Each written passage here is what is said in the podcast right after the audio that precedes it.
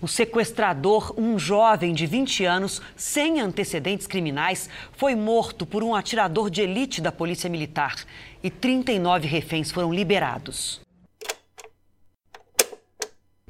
Entrou no ônibus da linha Jardim de Alcântara Estácio, no último ponto antes da ponte Rio-Niterói.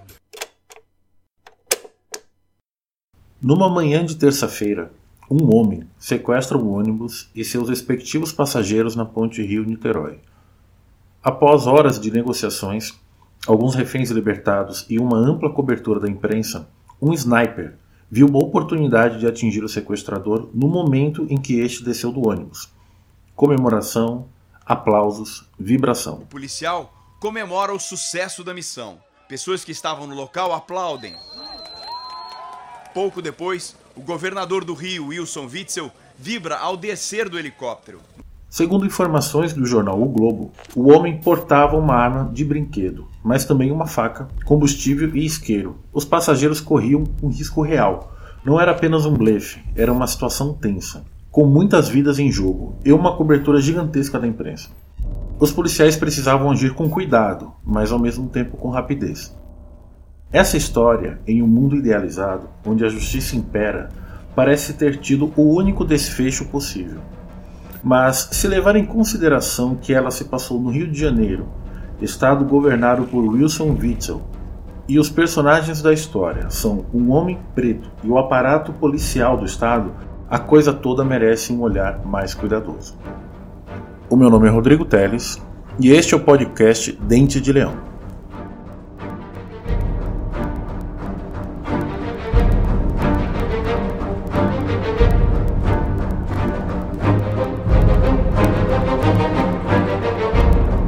A violência no estado do Rio de Janeiro é gigantesca e amplamente noticiada, tanto que acaba deixando a impressão de que os outros estados não estão tão ou mais violentos do que ele. A polícia brasileira é a que mais mata e que mais morre no mundo há alguns anos. a gente tem uma polícia no Brasil com altas taxas de letalidade? A gente está falando de uma lógica de funcionamento, né, de uma lógica de atuação que está pautada na, na na ideia de uma guerra. A ideia de que a gente vive numa guerra cotidiana, de que de um lado existiriam os policiais e de outro bandidos ou pessoas que estão relacionadas de alguma maneira ao que seria um universo do Mas recentemente o sentimento de abre aspas, tem que matar mesmo. Bandido bom é bandido morto e vamos dar liberdade e segurança para nossos policiais cumprirem seu papel, fecha aspas. Acabou fortalecendo esse sentimento que já era vergonhoso, ou seja, os números pioraram. O sentimento geral da população, no entanto, é de que, abre aspas de novo, se morreu é porque devia, fecha aspas. Isso não é regra. Somente no primeiro semestre de 2019, a polícia do Rio de Janeiro matou 881 pessoas. Em uma única operação, em uma única ação policial, 15 mortes foram contabilizadas. O governador do Rio de Janeiro, Wilson Witzel, falou pela primeira vez sobre a operação da Polícia Militar que deixou 15 mortos na última sexta-feira. Para o governador, a ação da polícia foi legítima. De acordo com a Defensoria Pública do Rio de Janeiro, existem indícios de fuzilamento na operação realizada nos morros do Falé, Fogueteiro, Coroa e Prazeres. A polícia diz que os Na manhã de uma segunda-feira, no dia 6 de 5 de 2019, a rotina de tiros assombrou mais uma vez o Rio de Janeiro, mas desta vez na comunidade da Maré. Neste caso, o perigo não estava apenas na terra, mas também no ar, pois um helicóptero da Polícia Civil efetuava disparos durante uma operação da Coordenadoria de Recursos Especiais, o COI, que deixou oito mortos e três feridos, entre eles uma criança. Situação semelhante ocorreu em 2018, quando outra operação que também usava helicópteros fez sete vítimas, entre elas Marcos Vinícius da Silva, de 14 anos, baleado com uniforme escolar. Meu filho falou: Mãe, eu tomei um tiro do blindado.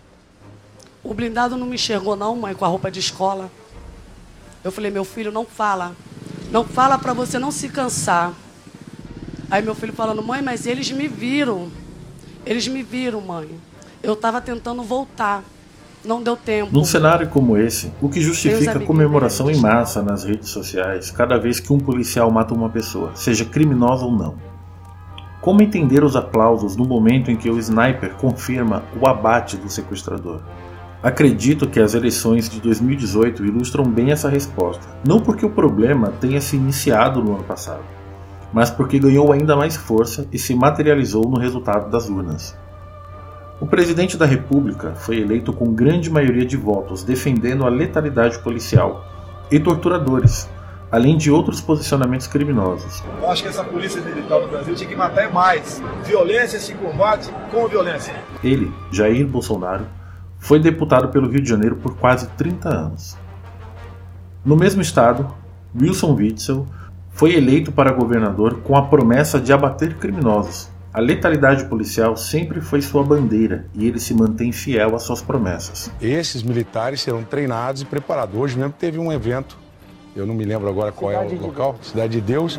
Estava um helicóptero de filmagem, Exatamente. tinham cinco elementos de fuzil. Ali, se você tem uma operação em que os nossos militares estão autorizados a realizar o abate, todos eles seriam eliminados. Mas, em tese, aqueles policiais que estavam ali no, no, no, blindado, eles também. No blindado, mas quem estava filmando era helicóptero. Então, a, então havia. É usar tipo sniper de... em helicóptero? Se possível, também.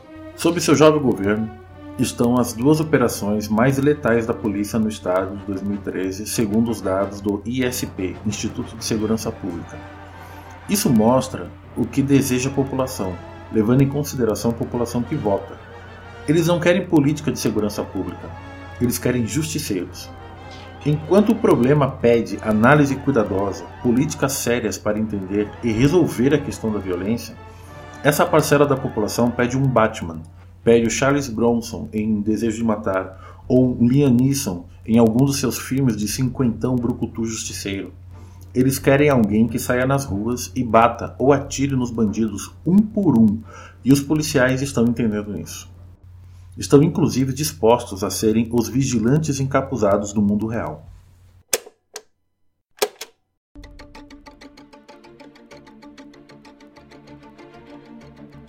Vai vendo comigo. Bandidos perigosos, traficantes, audaciosos atiram pra cima da polícia. Põe exclusivo, como diz o Marcelão da Traficante. Se fosse tapa e pescoção e vagabundo dessa cadeia, eu mereço sair daqui preso e pegar prisão perpétua, porque já arrebentei muito desses vagabundos no cacete e na bala. Vagabundo tem que ser tratado no cacete na bala. Igual a Cabo Sassi, que está presidindo essa sessão, enfiou bala no rabo de um vagabundo que ia fazer mal para pessoas de. Agora, essas porcarias que criticam quando o policial manda um vagabundo pro inferno, igual teve uma pilantra de uma repórter que falou quando a polícia matou 12 vagabundos. Uai, mas não morreu nenhum policial? Graças a Deus, tinha que ter morrido 15, 20 bandidos e não policial. Eles estão incorporando cada vez mais aquelas atitudes que antes víamos apenas em filmes. Eles usam balaclavas, máscaras de caveira e até ossos de animais presos em seus uniformes, como reportado pelo jornal Extra no dia 15 de 8 de 2019. O que essas pessoas não entendem, ou talvez não querem entender, é que essa é uma atitude que, tal como nos filmes, se volta contra a população. Tanto os quadrinhos como o filme e a futura série de Watchmen mostram um mundo onde os vigilantes, justiceiros encapuzados, se propõem a fazer a justiça no braço e com sangue. Mas suas atitudes deixam mais dúvidas sobre as suas reais motivações: justiça ou sede de sangue? São elas pessoas que cansaram da escalada da violência e descaso do Estado ou apenas psicopatas que encontraram terreno fértil para externalizar seus desejos assassinos? Essa cidade tem medo de mim. Eu vi a sua face. As ruas são sarjetas dilatadas estão cheias de sangue. E quando os bueiros finalmente transbordarem, todos os vermes vão se afogar. A imundície de tanto sexo e matança vai espumar até a cintura. E todas as rameiras e políticos vão olhar para cima clamando: salve-nos. Eu vou sussurrar: não. É notório também nas histórias do Batman que sua existência, personagem mascarado fazendo justiça, inspira o surgimento de seus algozes, personagens espelhados que defendem outro extremo dessa mesma linha, ou talvez estejam do mesmo lado, mas sob uma ótica diferente. Então por que quer me matar? quero matar você. O que eu faria sem você? Voltaria a roubar mafiosos? Não, não. Não. Não, eu. Eu preciso de você. Acontece que, diferente dos filmes, séries e quadrinhos, aqui o sangue e as mortes são reais. Elas possuem cor, classe social e endereço. A bala atinge um corpo de carne e osso. As ações destroem vidas de verdade. Abalados, eles dizem que estão humilhados pelo abuso de poder dos policiais. Eles disseram: não quero saber de nada, não e disse que jogou ele, ainda ameaçou, ainda ameaçou, olha, ninguém viu nada, viu? Senão a gente volta aqui, vai meter bala em todo mundo. Situações como essa criam revolta e insatisfação em comunidades onde as abordagens acontecem. Sendo assim, manifestações pedindo justiça são constantes. Durante uma operação na semana passada na cidade de Amargosa, um policial civil baleou uma criança na cabeça após invadir a casa onde ela estava.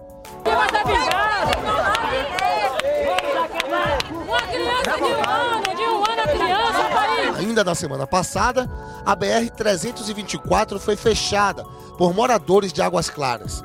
Eles acusam policiais da Rondesp de terem matado os irmãos Robson e Marlon de Jesus. No bairro do Cagi, três pessoas foram assassinadas após a morte de um policial. Para as famílias das vítimas, os policiais são responsáveis pelas mortes. Não vou comemorar mais nunca o aniversário, porque não vai ter para sempre. Vai ser um presente, meu filho morto. Senhor, será que eu merecia isso? Em São Cristóvão, dois jovens foram mortos e, segundo os familiares, a culpa é da polícia. Viram a Rondesp, a, a viatura da Rondesp abordando ele. Daí, eu não sei. Eu só estou querendo justiça. Por que mataram meu filho? Cada vez que aplaudimos um tiro dado por um policial, estamos deixando de perguntar o porquê aquele tiro foi necessário. Ou melhor, ele foi necessário? É necessário analisar tudo isso com muito cuidado, mas independente de qualquer coisa, comemorar a morte de alguém pela polícia é imoral. Como disse um amigo, você pode não sentir a morte, mas comemorar é sujo, é baixo.